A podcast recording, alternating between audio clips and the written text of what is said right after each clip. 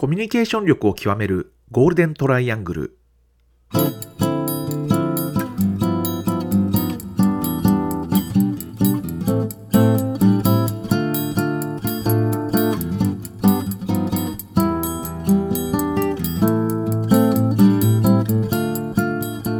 仕事でコミュニケーションを扱う3人がこれまでの経験や最新の話題を語りながらコミュニケーションとは何かを一緒に考えていくポッドキャストです。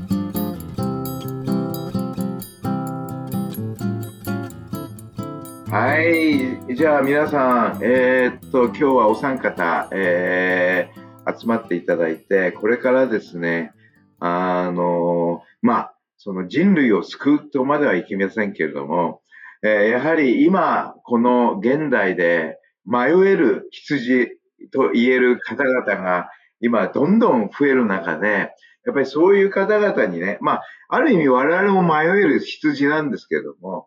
えっと、やはりそこをどう生きていくのかって言ったときに、あの、やはりその、コミュニケーションっていう人間の基本的なですね、あの、力っていうもの、えー授かった力と言っていいと思うんですけれども、やっぱりそこをですね、あの、しっかりと、えー考えていきたいなと、掘り起こしていきたいなと。で、それによって、一人でも多くの人が迷いから吹っ切れてですね、えー人生をしっかりと生きていける、えー一助になればすごく嬉しいかなということで、今日はですね、あの、3人、その有志が集まりました。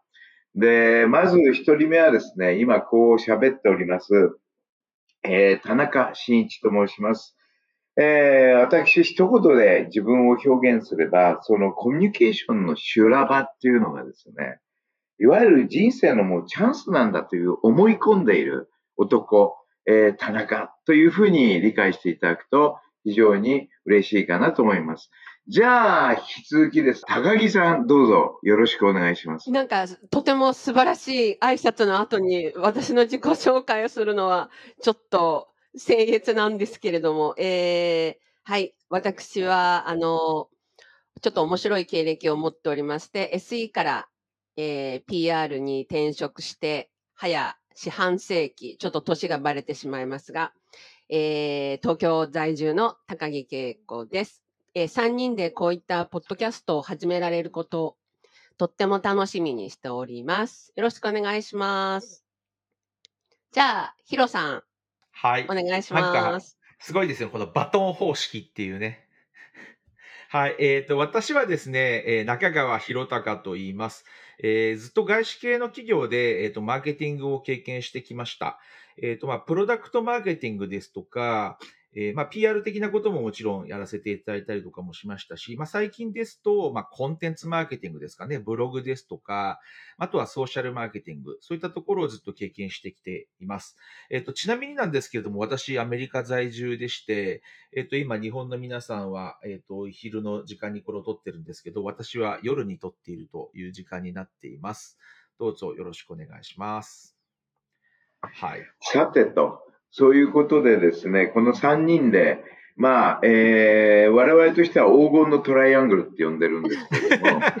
まあ、別の言い方をするとですね、非常に不気味な3人っていうね、何かこの、えーコミュニケーションというものと不気味さをですね、どうこう融合させていくのかっていうのがですね、実はまあ、今回のこのポッドキャスティングの一つのですね、流れかなっていうふうに理解していただくと面白いです。これからはやはり様々な不気味なものと向き合っていくっていうのが、より人生を豊かにしていくんではないかというふうに考えます。で、まあ、ここで皆さんとちょっとね、議論したいのが、なんで我々、はい、ここでコミュニケーションっていうものをあえて取り上げて、えここでいろいろと、え議論し,、えしていきたいなというふうに思っているのかというところをですね、少しさ、その3人のそれぞれのですね、思いっていうんですかね、っていうのを少しちょっと話すってことが重要なんじゃないかなというふうには思いますね。で、まあ僕としてはね、あの、まあ、あの、多分他の2人もどんどん、あの、突っ込んでもらいたいんですけども、やはり、あの、今ある意味ですね、すごく人類史上初めてというぐらいに選択肢が多い時代だと思うんですね。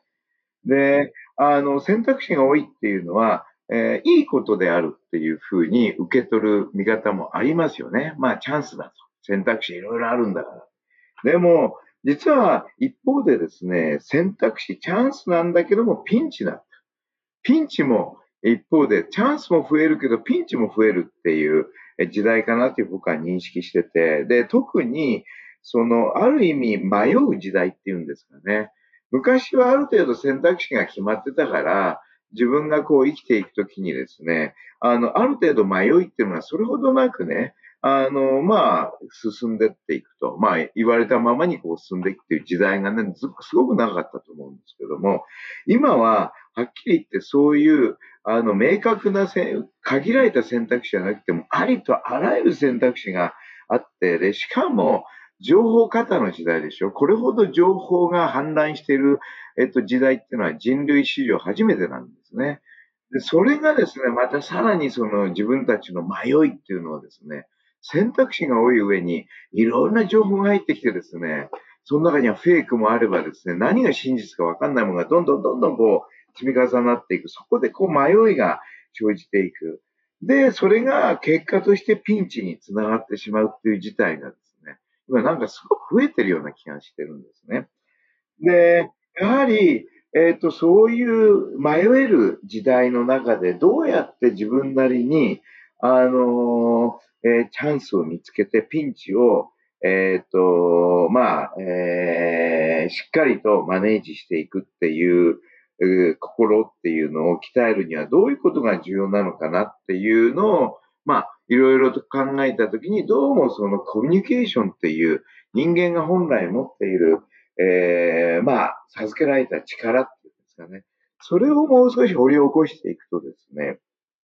この迷える時代への一つの大きなソリューションになるんではないかっていうのが、まあ、ある意味、今直感的なところで話してるんですけれども、そういうもんではないのかなというふうには思うんですね。だからそれが僕自身が、えやっぱりコミュニケーションというのが一つの、えこれからの時代、一人一人がしっかり自分のコミュニケーションを見つめていくことによって、その迷える時代を乗り切って生き抜いていく、えー、手段じゃないかなというふうに思ってるわけです。どうですか？まあ、田中さんはでもコミュニケーションにずっとこう関わる仕事をしてきたわけじゃないですか。そうですね、その中で、うん、まあ、どうしてそういうコミュニケーションに関わる仕事をまずこう始められたのかとか、で、その中で今のこう、チャンスがやっぱりピンチがチャンスになるっていう考え方に至った、こう、なんていうんですかね、思考のこう、どういう思考回路でそういうふうになったのかっていうのをちょっとなんかお話聞ければなと思うんですけど。そうですね。僕はやっぱり、まあ、えっ、ー、と、自分自身は今本当にコミュニケーションの修羅場、えー、っていうのが人生のチャンスになるって本当に強く思い込んでるんですね。で、これなんでそんなこと起こったかというと、多分コミュニケーションの入り口っていうのはですね、普通はですね、多分みんなで仲良くしようとか、周りとうまくやろうとか、なんかそういうところからコミュニケーションっていうのがスタートするっていうのが、まあ普通なのかなと思うんですけど、僕の場合はコミュニケーションっていうのは修羅場からスタートしたっていうですね、あの、非常に効果不効果、原体験がありましてですね。なるほど。あの、昔ですね。あどんな修羅場ですか？修羅場っていうのがね、あ一言言うと人種差別。あのね、僕自身はね、あの、6歳の時から、あの、当時、南ローデシアという国、アフリカにある国に、あの、日本人家族として初めて、こう、親父が赴任したんですよ。で、それは今、ジンバブエっていう名前になってるんですけど、当時の南ローデシアっていうのは白豪主義って言って、隣の南アフリカと並んで、白人優先主義って言うんですか？白豪主義っていう。つまり、白人とそうじゃない人種っていうのを分ける政策だったんですね。はい。で、当然ながら、えっと、えー、白人っていうのはもう住むところも決まっている。白人専用の住む場所。学校も白人専用の学校。トイレも白人専用のトイレ。レストランも白人専用のレストラン。こういう世界。で、そこに6歳の子供がですね、えー、入ってきて、で、日本人だから当然、あの、白人じゃなくて、それ以外、あの、それ以外のことをね、カラードって言うんですよ。色付きって。だから白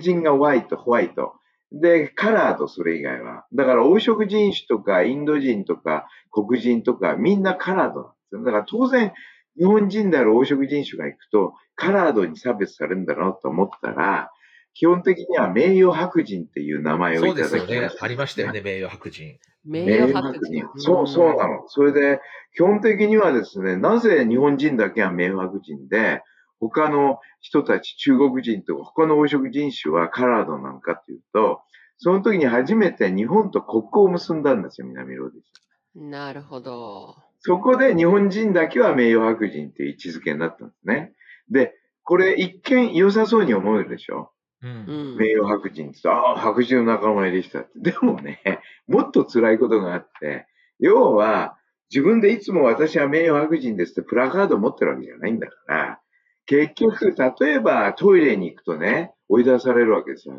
そうですよね。中国人かなんかわかんないですもんね。わかんないでしょ、違そんながねの。で追い出される。レストラン行けば断られる。家を見,、つけに行けば、みえっと、うう貸してくれないっていうね、めちゃくちゃひどい世界ですね。で 学校もね、結局白人しか行ってないから、そこに行くともう唯一、えっと、こう一点じゃない、黄色い一点なんですよ。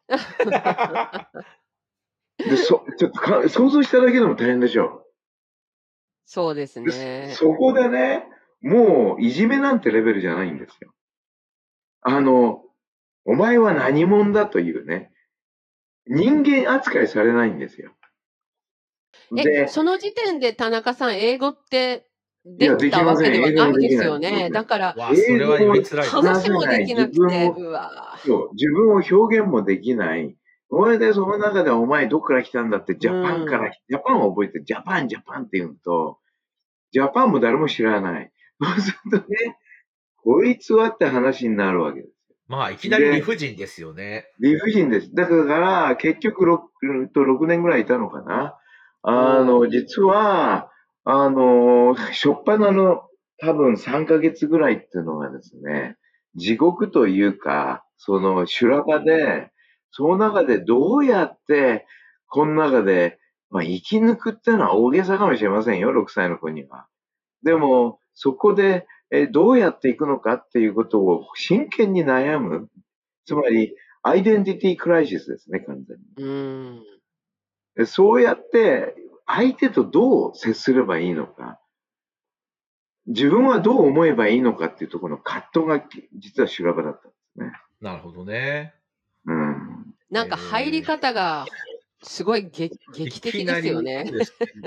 まあ劇的っていうかね、今から思うとぞっと今でもしますよね、初めはね。うんう。んうんだから例えば学校に初めて行くと、えーっと、先生と会うでしょ？親が、僕、うちの親もついていくと、先生の部屋でお話をするんですけど、そうすると窓がね、大きな窓があるんだけど、それ全部白人の子供の顔で、こう、埋まるわけ。いやー。見られてるんですね、外から。そうこいつなんで黄色いやつが入ってくんだ？いやー。だってそれ説明できるわけないでしょいや、実は日本と国交ができてなんとかで、で、だからだからって、もうね、5 6歳ぐらいの5、6歳の子供にそんなの分かるわけないじゃないですか。ですうわでね。、辛い思いをしたんです。へで、そこでね、あ、やばい、俺もう、もうダメかなって多分その当時思ってたんだと思うんですけど、その時にね、神様が降りてきたんですね。あの、キリスト教みたいな、キリストみたいな神様じゃなかったんだけど、神様が降りてきて、それは姿があるっていうよりも、まあ、名前なんですね。へえ。ホンダっていう名前なんですよ。ほう。で、その、ホンダっていう名前の神様が降りてきてね。で、それはどういう神様だったかっていうと、オートバイの神様だったんですね。うんうんうんうんうんはいはいはいはいはいはい。で、あの、基本的に南ローデシアとか南アフリカとか、あとヨーロッパ全体そうなんですけども、モーターレースっていうのがやっぱりすっごい流行ってるあーなるほどうん。で、その当時、世界のモーターレースで、あの、がたくさんあちこちで行われて、南ローデシアも行われるんですけども、えっ、と、そこの、えっ、と、モーターレースのですね、チャンピオンが、世界チャンピオン、500cc だった。チャンピオンがね、あれなんですよ。あの、ローデシア、南ローデシア人だっへえ。た。で、これもまたすごい偶然的な話ですよね。そうなんですよ。あのね、レッドマンって言ってね、えージム・レッドマンっていうね、人で、で、もう英雄だったわけですね、南ローデシアの。ところが、すごいことに気がついたのは、そのレッドマンが乗ってる車って全部ホンダのモーターサイクル。だから、レッドマンが、その、南ローデシアでレースするときってのは、ホンダのチームも一緒に来るわけですよ。ほうほうほうほ日本人たちが。そうすると、唯一日本人であるうちのことを招待してくれるんですね、いろいろと。で、そのレッドマンーに握手したり、写真撮ったり、サインもらったりね。すごい。突然ヒーローみたいな感じになったんですそう、ね。じゃあね突然ヒーローとの出会いが。で、で、何を考えたか、そこでサインしてもらったものの写真とかそういうのを学校に持ってくんですよ。はいはいはいはい。そうするとですね、僕に対する見方がガラッと変わる。なるほどねそうですよね。で、僕も、OK! っつってね、じゃあ今度サインもらってきてやるよとかね。言い出すと今度は尊敬の眼差しで見てくれるんです。今までね、黄色い、こいつは人間かどうか、猿かどうかって思われるぐらいのね、あの、非常に差別意識で見られてる、これ感じますからね。それが急にそのヒーローと手を、あえまあ、えっと、握手してる写真とかそういうものを見せて、で、しかも、今度ね、じゃあ、か一回、えっと、何でもいいよ、サインもらってきてやるからって言った瞬間に、僕に対する、なんていうんですか、目つき、態度が全部変わる。んでこれが多分、一つのコミュニケーションとの出会いでしょうね。なるほどね。つまり、相手と関係、交わることができて、関係性ができたっていう。で、その時に、やっぱり、痛烈に、今でもそれが残ってるのはですね、やっぱりね、その、見られ方っていうのが、どれだけ自分の人生にとって重要なのか。うーん。もう、クソみたいな黄色いやつって思われるのか、うんヒーローを知っている、ヒーローと握手したことがある人間っていうふうに見られるのかで、うん天国と地獄の差を経験したわけですよ。同じ人なのにですよね。本当そう同じ人。何も変わってないのに。っていうことはもう、どう見られるかが勝負なんですね。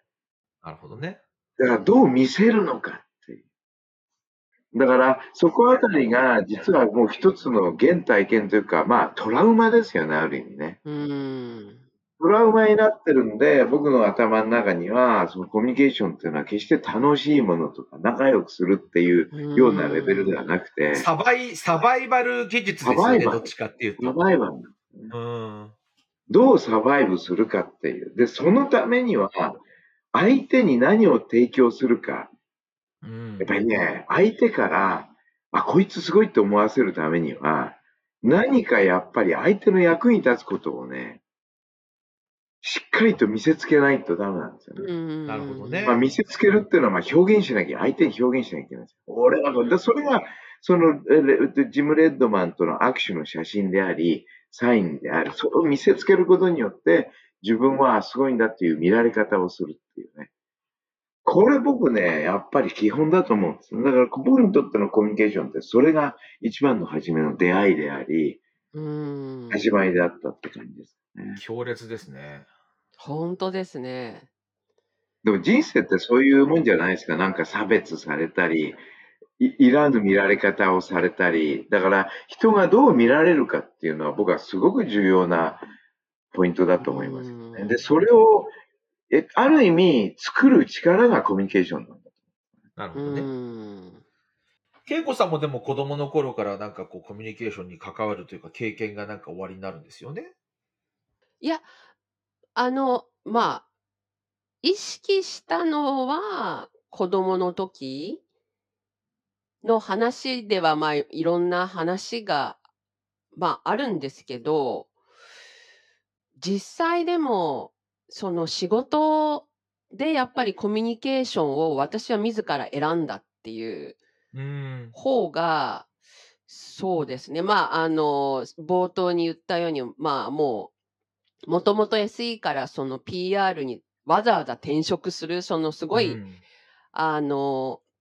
まあ、今でも、すごい不思議なキャリアだねって言われるくらい、はあの、本当25年ぐらい前なんかは全然みんなからびっくりされるような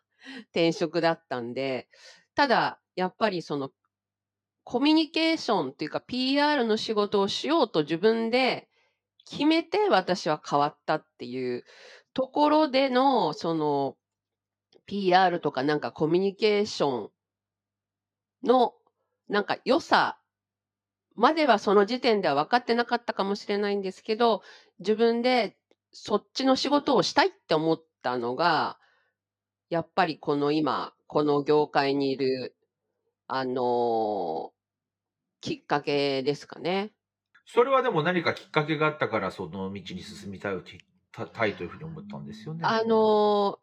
まあ私だから SE をずっと新卒でやってたんですけど、はい。まあ大学も理系だったっていうこともあって、あと本当バブルで、えー理系の4年女子女子大なんていうのは、もう就職が引き手甘くだったわけですよ。で、本当選び放題っていう状況の中で、ただやりたいことが全くなくて、それで、あの、とりあえず生きていくためにはそれこそお金の方が重要だなと思って、給料が一番いい会社を選んだんですよ。まあそれが、それがもういいじゃ IBM ないですか。給料ねそうなんですよ。うん大切ですよね、もちろんね。で、IBM にやっぱり4年5年いる中で、あ、私、実はシステム作るのあんまり好きじゃないって気がついちゃって。で、じゃあ何がやりたいんだろうっていう中で、あの、いろんな、まあ、システムを作るお客様と会っていく中で、お客様の話を聞きながら、こういうシステムを作るっていうことを、まあ、仕事にしてたんですけど、なんかそのシステムを作ることは、に面白みを感じなくなっちゃって、むしろ、あ、こういうシステムを作りたいと思ってる企業の考えがあるのに、なんで別にシステム作らなくてもなんか他でもっとこの考えとか思いを伝えればこの会社すごいいいじゃんって思ってもらえるのになっていうのが、実はそうなんですよ。SE をやりながら、そこに気がついたんですよ。そしたらどんどん、え、なんかその仕事面白そうという、別に PR っていう仕事があるって自分でその時には特に考えてなかったんですけど、あ、なんかこういう仕事っていうのをやりたいなっていうのが気がついたっていうのが実はきっかけです。でもね、多分ね、まあ、恵子さんとはいろいろと今までもいろいろ話お話してますけど、多分ね、今そういう、まあ、ある程度ロジカルなお話でね、えっ、と、めコミュニケーションと出会いっていうけど、結局はね、僕、恵子さんはね、霊感に導かれてると思うんだよね。もうそれ、それいきなり話しちゃいますか？もう、あの、間違いなく霊感。あの、はっきはっきり言って、僕、まあ40年以上ね、コミュニケーションのセクシュラバっていうかね、経験ずっとややってきて飯食ってんだけども、あのね、コミュニケーションっていうのはどんどん追求していくと、霊感っていうかね、の世界が非常に重要になってくるっていう、ロジカルだけでは解決できない世界があるんですよ。でどう見ても今の流れ非常に珍しい、あの、キャリアでコミュニケーション入ってるじゃないですか。あれどう見てもね、ロジカルに考えていく道じゃないんですよ。やっぱり霊感で引っ張られていくしかないっていうね。それはね、僕、あのね、霊感というのは今後ね、このシリーズでもね、話をしていきたいし、まあ、あの、えっ、と、恵子さんすげえ霊感の実例をいくつかね、前僕にも教えてもらったんで、それはね、あの、ぜひともこの、えっ、と、ポッドキャスティングで、まあ、後々ね、いろいろとお話していただくですねとす。ごくあ面白いので、す。こう、乞うご期待ですね、じゃあ。うんそれは鍛えられる能力なんですかね？ああ、どうでしょどうでしょう。う。でそれグッドも、ポイントだね、ひろちゃんのね。うんうんまあでも、逆に生まれ、鍛えられるなら鍛えたいですし、面白そうですよね。いやー、じゃああれですね、やっぱり仏教の家事祈祷ですかね。もっと言うのは密教ですね。っていう話もいずれはしたいと思いますけどね。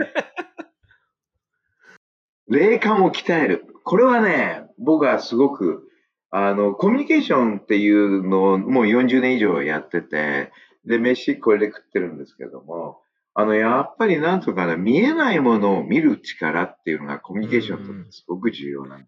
な。確かにそれは言えますよね。うん。そそういう感じでしょうね。ね、田中さんいつも仏教とかっていうお話を例に出して、まあ、お話しされてるんですけど、あの、まあ、それに感化されたというわけではないんですけど、あの、何ですかね、私の場合、こう、別に特に何かの宗教に入ってる、まあ、信仰があるわけじゃないんですけども、本当にまたこれも初出しですけど、友達からは高木恵子教っていうのがあって、やっぱりそうじゃない？やっぱり。あの、実はそうなんですよ。実は、ね、やっぱりそうじゃない？もう、それをね、ドンピシャよく、よく言われたことがあって、あの、なんか、結局自分で、こう、まあ、仏、まあ、仏教というか何か信じる思いを自分ができてるんですよね、何か。なので、あの、まあ、小さい頃から本当に普通に学生時代、社会人になってからもそうなんですけど、割と普通に何でもこう、相談をされることが多くて、で、私迷わないんですよね、あんまり。自分のことも。なので、この相談を受ける人がいっぱいいて、で、大体相談に来る人って、私がこういうことを言ってくれるだろうってことを結局、期待してくるっていうことももう子供の頃からなんか多分分かってたみたいで、だからそういうのを言ってあげると、その人はなんかすごく、あの、すっきりして、なんかこう悩みがなくなったとか言って、あ結あ。構、あの、また生活に戻るみたいな、んなんか経験は実はちっちゃい頃から、その年代、どの年代もそういうのがあったので、なんかちょっとそういうコミュニケーションと、まあ仏教っていうのがどのくらい、まあ、関わりがあるかっていうのは、実は私も田中さんといろんな話を始めて、ちょっとね、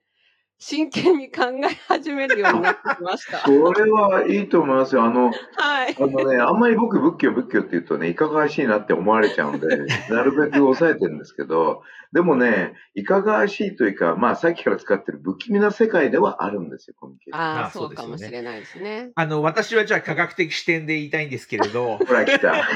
お願いします。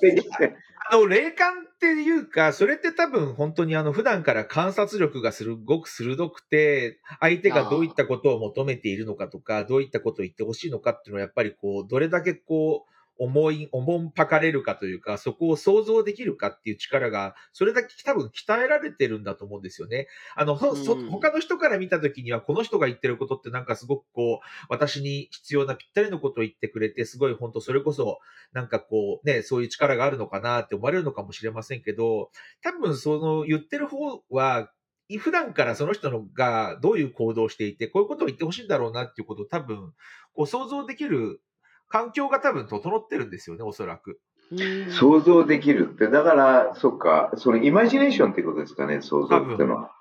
そうですね。まあ、ただその普段からのその、なんていうんですか、人を見る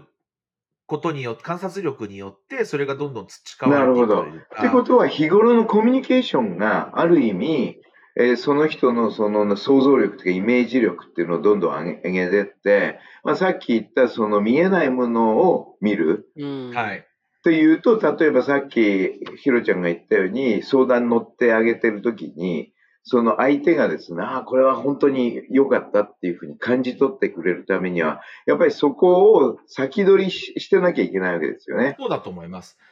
そこっていうのがやっぱりコミュニケーションっていう、やっぱり一つの力っていうか、求められる力ってことでしょうね。もちろん実際には多分コールドリーディングみたいな力もあるんだと思うんですよね。その話している中で、この人がど今どう感じているか、この話は、この人が聞きたい話なのか、聞きたくはなない話なのかって、その人の表情からやっぱりある程度読み取れたりするじゃないですとか。か、読み取ることをコールドリーディング？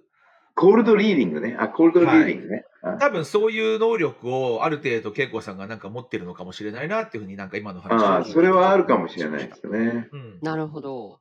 うん、だから逆に言うとね、ちょうど、その、えっ、とか、科学的思考をに強いヒロちゃんと、霊感能力たくましい恵子さんが合わさると、実に面白い世界が出てくる。まあそうですね。いや、だから全然霊感を疑ってるとかではなくて、なんかそれ、そういうふうになんか不思議な力みたいな感じになっちゃうんですけど、実はそのバックグラウンドにはそういういろんな他の力がたくさんあって、多分そうでしょうね。それが理解できない人は霊感って呼ぶ、多分そういうことなんじゃないかなとだと思いますね。で、特に僕40年もコミュニケーションやって分かったことっていうのは、やっぱりコミュニケーションのからくりっていうのがあるんですよね。う。うんん。で、そのからくりをちゃんと解く、からくりをちゃんと認識、理解するっていうのが、やっぱり生きていく上ですごく重要で、で、そのからくりを認識すると今言ったような能力が、あの、どんどんこうついてくるっていうのは実感としてありますね。うんはい多分そうだと思います。で、あの、ひこの科学思考のヒロちゃん、あの、なんか僕いつもヒロちゃん見るとだるまさんを見るんだけど、ちょっとポッドキャスティングだとちょっと顔が見えないんでね、あの、ちょっと皆さん、あの、聞かれてる方は想像していただければいいんですけど、ヒロちゃんはだるまさんみたいな顔をしてます。で、そのだるまさんが科学を唱えるっていうところがね、非常に違和感があって面白いですね。じゃあどうぞ、あの、あの、ヒロちゃんの、えっと、コミュニケーションとの出会いは。そうですね。私も意外とでも子供の頃に遡るかなと思っていて、で、私小学校の時とかにこう発信すること大好きだったんですよ。で、コミュニケーションというよりは発信なんですよね。だから自分からこう外に一方的に話すっていうのが結構好きで、っていうのが、うん言葉でというよりは文字で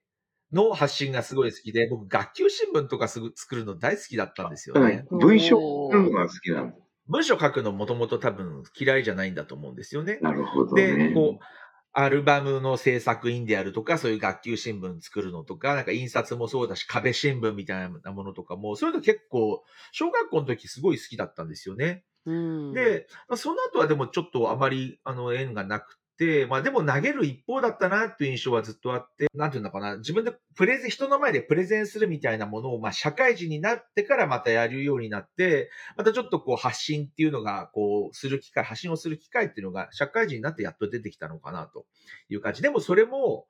どっちかっていうと、こう、一方的に発信する側みたいなイメージだったんですよね、自分の中では。うん、で、まあ、その後いろんな仕事をしていく中で、まあ、プロダクトマネージャーみたいな仕事をさせていただいた中で、そこってこう製品についての理解をいかにこう他の人たちに深めてもらえるかっていうようなことをしなくてはいけなかったので、そうなってくるといろんな取材を受ける側になったんですよね。例えばこう記者の方とかに、この製品、新製品のいいところはどこですかとか、新しい技術は何がいいんですかとか、うん。で、それをこう、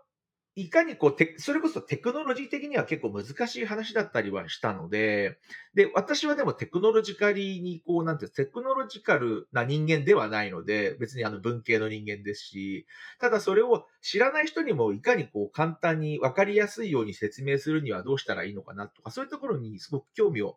持つようになったんですよね。で、まあ、だから受ける、広報のどちらかというと取材を受ける側だったんですけれども、その広報の人と、なんですか、広報の人、広報という分野に対してはその時に多分興味を持ったんだと思うんですよね。で、まあ、その後はウェブですとか、まあ、メールを使ったマーケティングですとか、まあ、コンテンツマーケティングとか、まあ、今はソーシャルとか、まあ、そういって、まあ、どちらかというとやっぱりこう伝える系のだ、発信する側のにはずっと立ってるんですけど、やっぱりこう、相手側に、相手側の、相手側の何、立場に立った時に、このメッセージが理解してもらえるかなとか、どうやったら一番こう、不落ちしてもらえるかなとか、まあそういったことをこう、どちらかというと発信する側からずっと考えていたという立場にあったので、その広報というなんか仕事全般、まあ、コミュニケーション全般に対して、まあ、だんだん興味がやっぱり出てきたのかなとい。う感まじですかね。はい。あそれはもうまさに、えっと、コミュニケーションっていうのは、まあ、実は発信から始まるというよりも、実は受信という機能が重要だっていうお話ですよね、基本的にね。はいそうで受信があってこそ初めて相手の気持ちに立てて、え相手に刺さるメッセージを出せるっていうことで発信につながっていくってことですよね。そうですね。だから、コミュニケーションっていうのは、基本的にまあ、コミュニケーションを理解するときっていうのは、発信だけで理解しちゃダメで、絶対的に受信で、そこの受信したとこから何を発想するか、さらにはその発想したことをどう表現する、どう発信するかっていう、うんあの、やっぱりこの受信、発想、発信っていう、このメカニズムっていうのは僕はコミュニケーションだっていうふうに定義するっていうのはものすごく重要だと思いますね。だから、そういうことから言うと、やはり、あの、我々っていうのは日々、そう考えると、その3つをやってるんですよね。そうですね。そうですね。そうですにね。人間の基本的行為じゃないですか。絶えず受信し、絶えずそこから発想を生み、その発想したものが発信につながっていく。うんこれをぐるぐるぐるぐるこう回してるのが実はコミュニケーションっていう行為で、うんこの回し方が多分、いろいろな能力がついてくる鍵になってくるんですよ。例えば見えないものを見る力とか、霊感とかね。そうですね。それからあ、うん。私、霊感がああるか、別に霊を見たことがないんでね、霊感があるとは自分では思ってはいないんですけど、今、まさに田中さんがおっしゃってた、その、私、相談を受けるときに、その、受信ですよね。最初に相談したいですっていう話を、じゃあ何の話って聞くときに、話す話って、実はそこにもうその人の答えがあるんですよ。ああ、なるほどね。そう、なんか悩ん、例えば悩んでるとか不満とかの話でわーっとまあ聞いてほしいって来るじゃないですか。そうすると最初の、本当に最初の話のところに実は本人のもう答えが